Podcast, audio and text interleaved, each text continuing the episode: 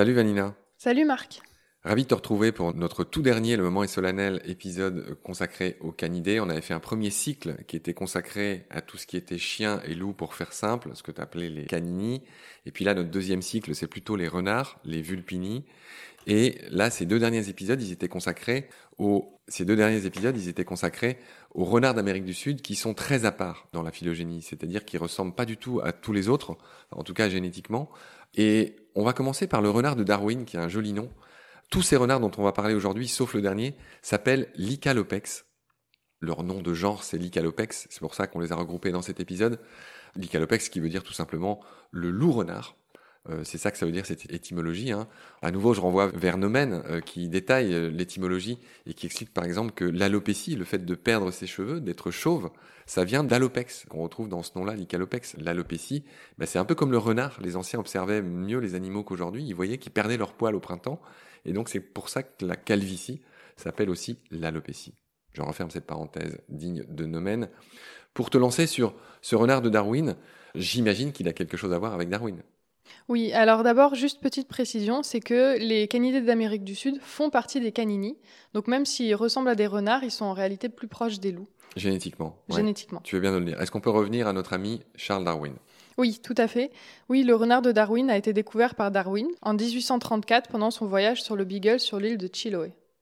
Oui, et là je renvoie, c'est obligé, aux huit épisodes qu'on a consacrés à Darwin dans Baleine sous Gravillon, euh, qui détaillent évidemment ce voyage sur le Beagle qui lui a permis d'échafauder sur le temps long sa fameuse euh, théorie de l'évolution. Alors Vanina, tu nous parles de Chiloé. Effectivement, il a été découvert par Darwin sur cette île mythique de Chiloé. Comment on explique le fait qu'il soit inféodé à cette petite île chilienne? Alors, il n'est pas tout à fait inféodé, on l'a trouvé sur le continent, mais beaucoup plus tard. En fait, pendant le Pléistocène tardif, donc il y a moins 120 à moins 11 000 ans, Chiloé était relié au continent chilien par une langue de terre qui a disparu lors de la dernière glaciation. Moins 15 000 ans, oui. D'accord. Donc c'est un petit renard qui est pas territorial, qui est pas farouche. Parle-nous un peu de sa cohabitation, si j'ose dire, avec euh, les gens de là-bas. Il y a un gros problème, c'est-à-dire les chiens en divagation. Donc ce ne sont pas des chiens errants, ce sont des chiens qui ont des propriétaires et qui sont laissés libres. Et ces derniers attaquent et transmettent des pathogènes aux renards de Darwin. D'accord. Alors on va quand même euh, donner un signe d'espoir. Le gouvernement chilien que je connais bien, parce que j'habitais six ans au Chili, a voulu faire quelque chose pour ce petit renard de Darwin. Il y a des campagnes de vaccination. Qu'est-ce qui est fait pour le protéger, ce petit renard? Il y a aussi des lois contre le braconnage. Grâce à ça, l'espèce n'est plus en danger critique, mais seulement en danger depuis 2016. Puisqu'en 2014, il ne restait que 600 individus, dont 90% sur l'île de Chiloé. Oui.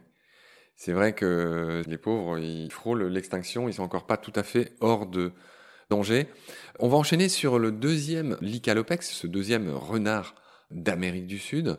Il s'agit du renard gris de Patagonie ou le renard Chia. J'ai envie de prononcer Chia à la chilienne, mais ça s'écrit C-H-I-2-L-A, Chila. Euh, en tout cas, je vais le dire à la chilienne Chia. Alors, qu'est-ce que tu peux nous dire sur ce renard gris de Patagonie? Alors, l'Icalopex griseus est parfois considéré comme étant la même espèce que le renard d'Azara. D'ailleurs, le renard de Darwin dont on vient de parler a été longtemps considéré comme une sous-espèce de Chila jusqu'à ce qu'on découvre la population sur le continent chilien, où on a fait des études génétiques et donc on a découvert que c'était une espèce à part entière.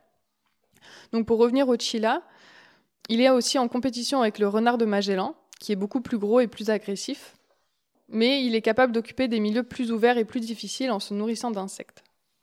D'accord. Notre chia, il a été introduit en terre de feu en 1951. Dis-tu pourquoi faire? Oui, il a été introduit en terre de feu en 1951 pour contrôler les populations de lièvres et aussi dans les îles Malouines. Oui, d'accord.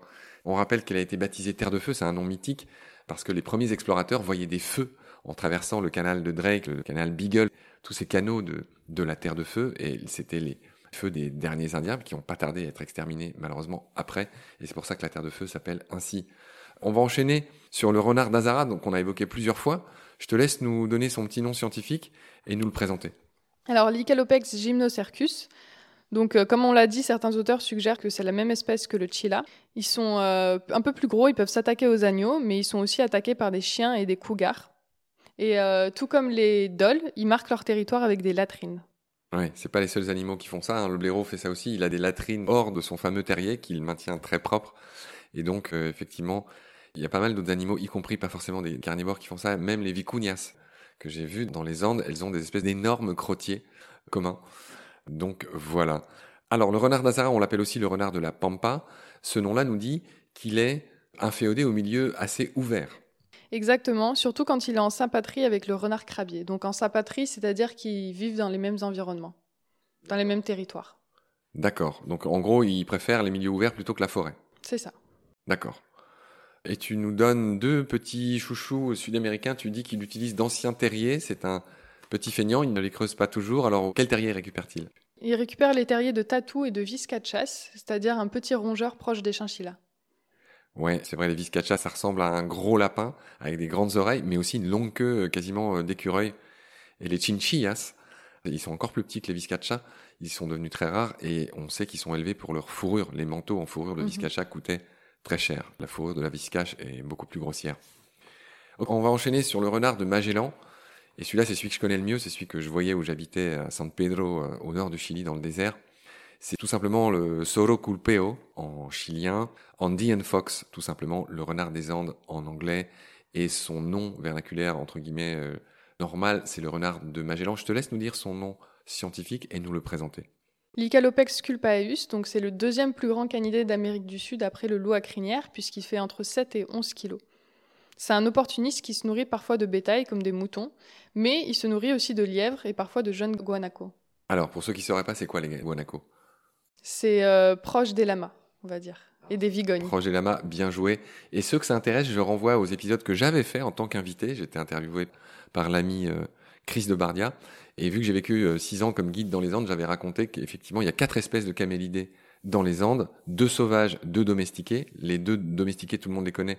C'est le yama et le alpaga et l'alpaca, hein, qu'on appelle en français euh, le lama et l'alpaga, je crois.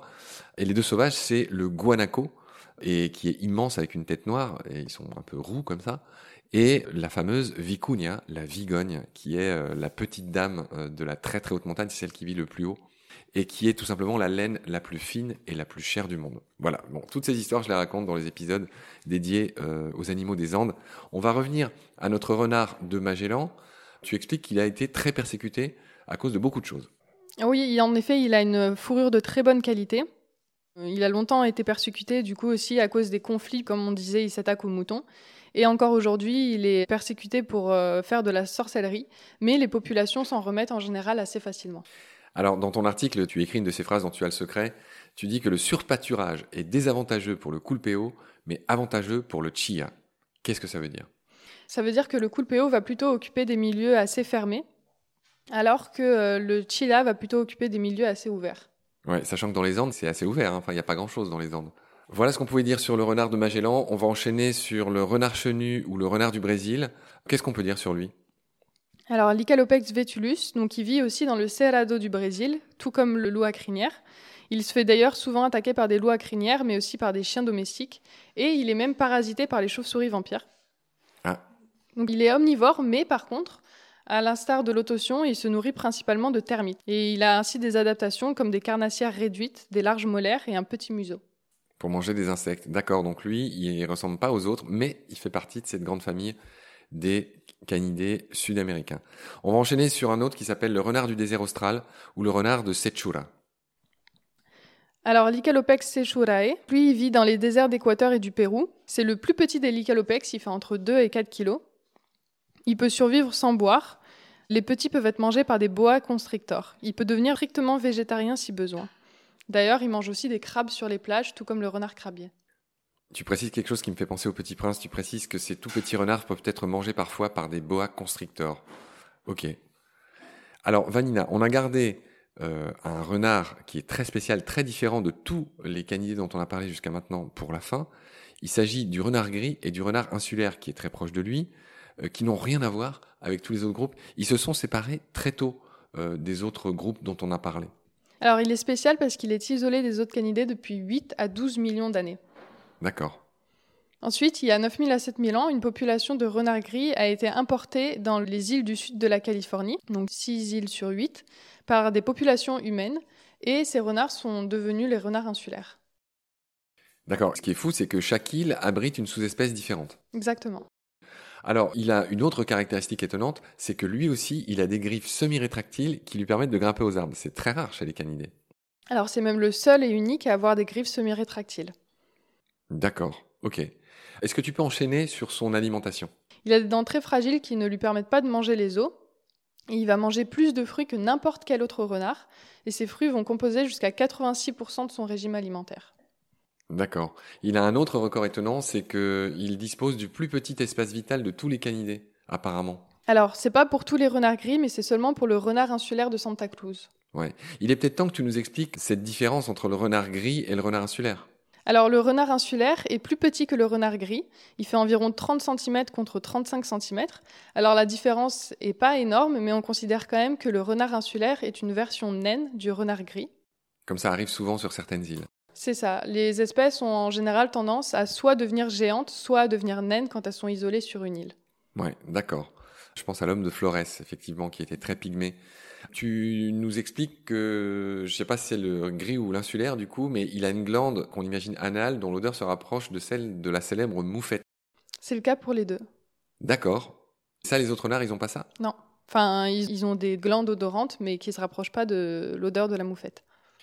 Autre euh, particularité, il s'épouille, dis-tu.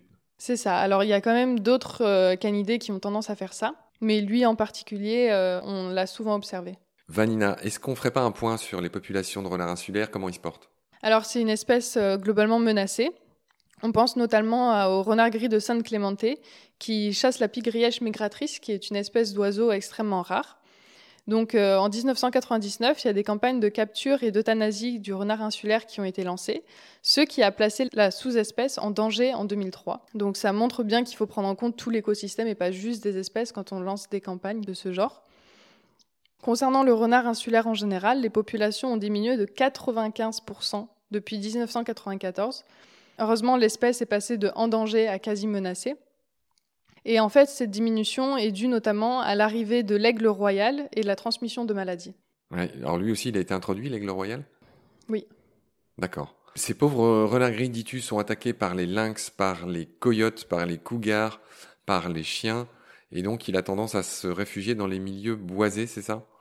Exactement, et donc il est aussi plutôt nocturne, alors que le renard insulaire, lui, pendant très longtemps, n'avait aucun prédateur avant l'arrivée de l'aigle royal en 1990. Donc c'est un animal qui est peu farouche, qui se trouve dans tous les biomes et qui est plutôt diurne. D'accord. Est-ce qu'on a tout dit sur euh, ces renards si particuliers, ces renards gris et renards insulaires? Euh, Peut-être juste un petit fait, c'est que leurs empreintes peuvent être confondues avec celles d'un chat. Ah oui, tellement ils sont petits. Oui. Avec ces histoires de griffes semi-rétractiles, montent aux arbres, etc. D'accord, c'est bien noté. Vanina, le moment est solennel. On a fini tout ce gros cycle d'épisodes qu'on a préparé pendant si longtemps. Je rappelle que tu as fait 20 articles euh, qui sont un peu la colonne vertébrale de ces émissions sur le site de Baleine sous Gravillon. Je renvoie toutes celles et ceux qui nous écoutent à ces beaux articles qu'on a passé beaucoup de temps à écrire, toi et moi. C'est toi qui en as fait euh, toute la base. Je remercie euh, Gypsy qui est à mes pieds et qui est ton chien, un beau malinois qui a été relativement calme pendant ce marathon d'entretien. Voilà, donc un immense merci pour ces émissions que tu as préparées de main de maîtresse. Euh, prends soin de toi, je te souhaite un bel été, de belles études à Montpellier et on se reparle très vite évidemment au sein de l'équipe de Baleine sous Gravillon. Salut bah, Merci infiniment à toi Marc aussi pour ton temps et ton énergie et de m'avoir permis de partager ma passion à tes auditeurs. Et euh, je te souhaite aussi un bon séjour à Montpellier pour tes interviews. Salut Vanina. Salut Marc, à bientôt.